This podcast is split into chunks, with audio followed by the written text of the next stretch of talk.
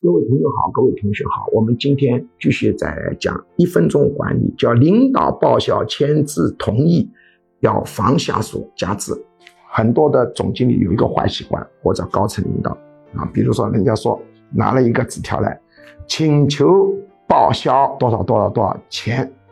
那么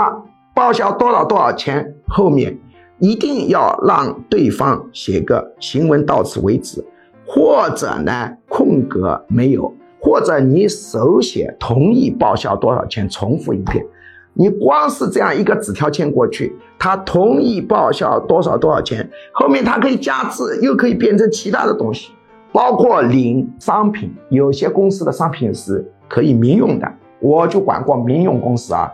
以前年轻的时候啊，没经验，他说要领多少多少商品作为促销用，我底下。签字同意领取，结果这个老兄到底下给我加啊，除了领这个，又要领那个，领那个，领完了你什么呢？搬回去自己用了。这个下属呢，在你领导签字的同意单上给你加东西啊，是很常见的啊，这个是一定要严防的。